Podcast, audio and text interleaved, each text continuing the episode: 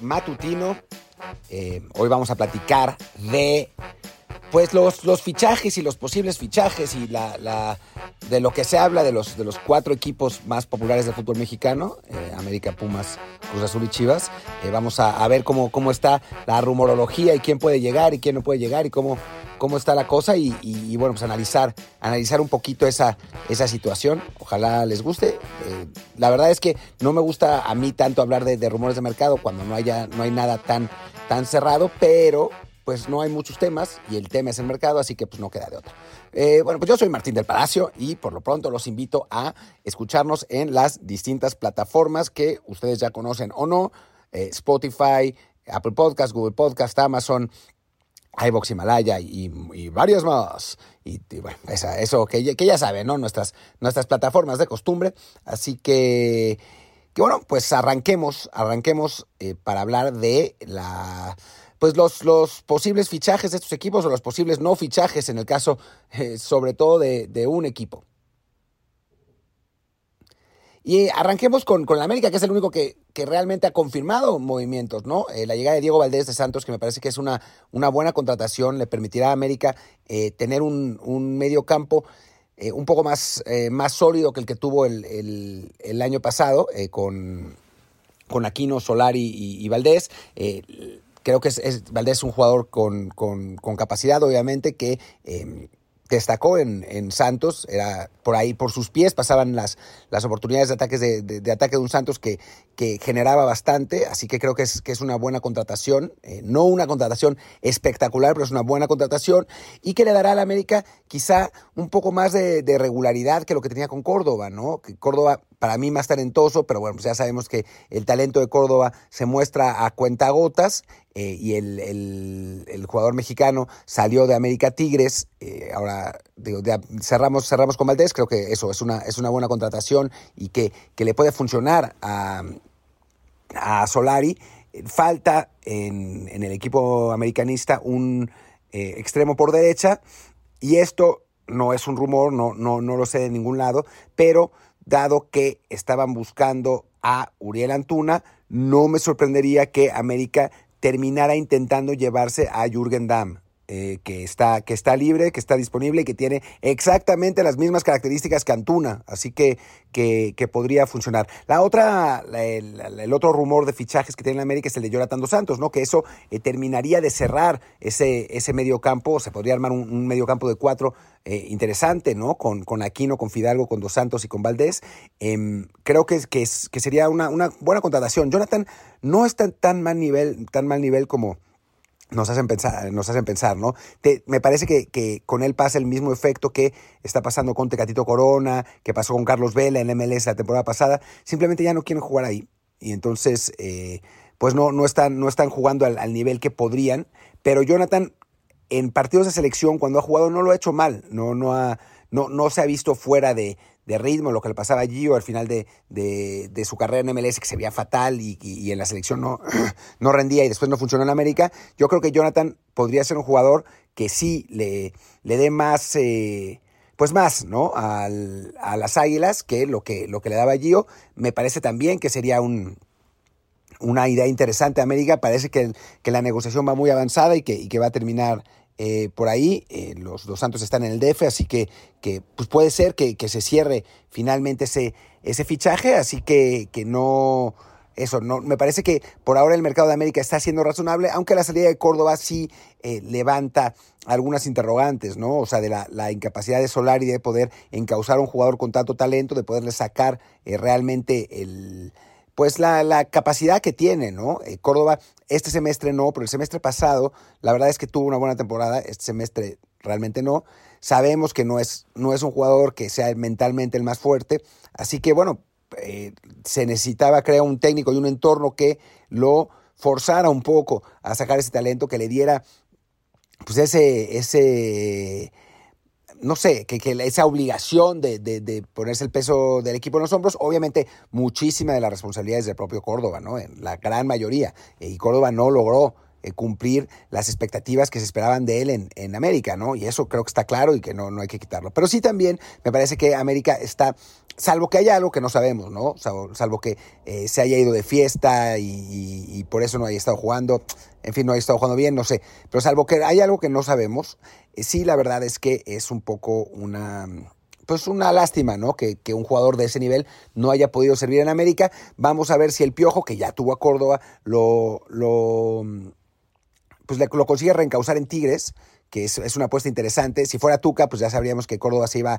a congelar en la banca durante eh, temporadas y temporadas. Siendo el Piojo, seguramente jugará. Eh, ya ya le, le, ha sacado provecho a Bigón, cosa que a mí me, me sorprendió mucho. Creo que Córdoba, insisto, en otra posición, pero siendo un jugador mexicano de 24 años, que normalmente esos no jugaban nunca, y creo que, que, puede, que puede, tiene posibilidades de funcionar, ¿no? O sea, dependerá mucho del Piojo Herrera y del propio Córdoba. Creo que eso está claro. Pasemos ahora al eh, caso de Cruz Azul, donde parece que ya está confirmado, a, falta del, del, anuncio oficial, la eh, salida de el Piojo Alvarado y la llegada de Uriel Antuna y de eh, Alejandro Mayorga. Creo que Cruz Azul gana en este, en este intercambio. Antuna, eso lo que hemos hablado, sirve para lo que sirve y no sirve para lo que no sirve. No sé o sea, sí es cierto que Cruz Azul necesita un extremo derecho. Lo que no sé es que también encaje con un equipo que suele tener más posesión que sus rivales y tiene no tantos espacios, que eso es lo que necesita Antuna.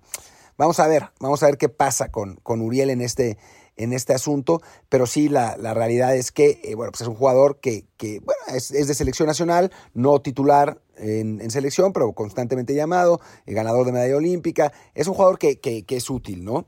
Y en el caso de Mayorga, me parece increíble que Chivas haya tenido que darlo también, un lateral eh, izquierdo que no abunda en el fútbol mexicano, con eh, buenas características, sobre todo la ofensiva.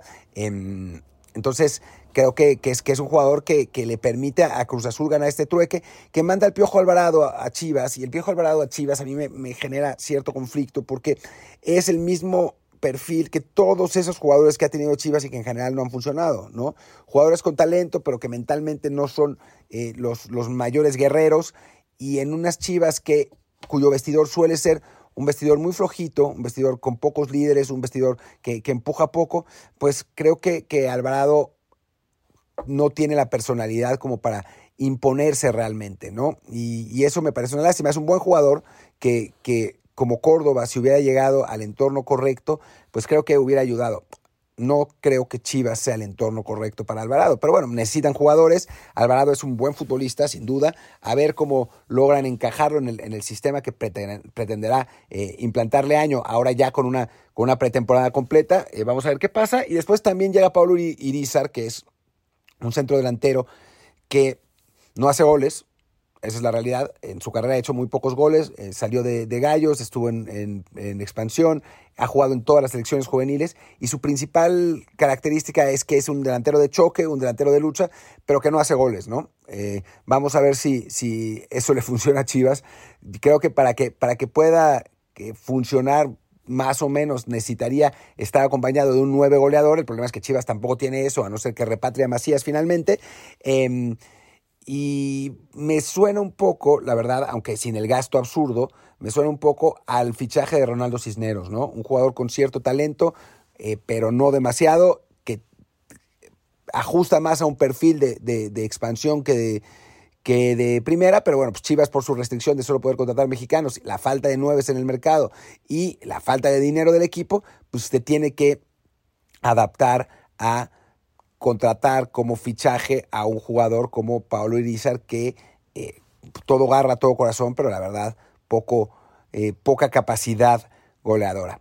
Y bueno, pues cerramos con los Pumas, eh, que, que, van a presentar a su nuevo refuerzo, en, creo que es el 8 de enero, lo presentan, y es La afición porque Pumas no va a contratar a nadie, todo parece indicar, no se va a ir nadie, se van a quedar con el mismo plantel, algo que Pumas ha hecho en el pasado. Eh, es, un equipo que, que suele tener pocos movimientos y solo vende cuando pues le llega una oferta brutal por uno de esos jugadores. Ahora parece que, que ni Dinero ni Lira se van a ir por el momento.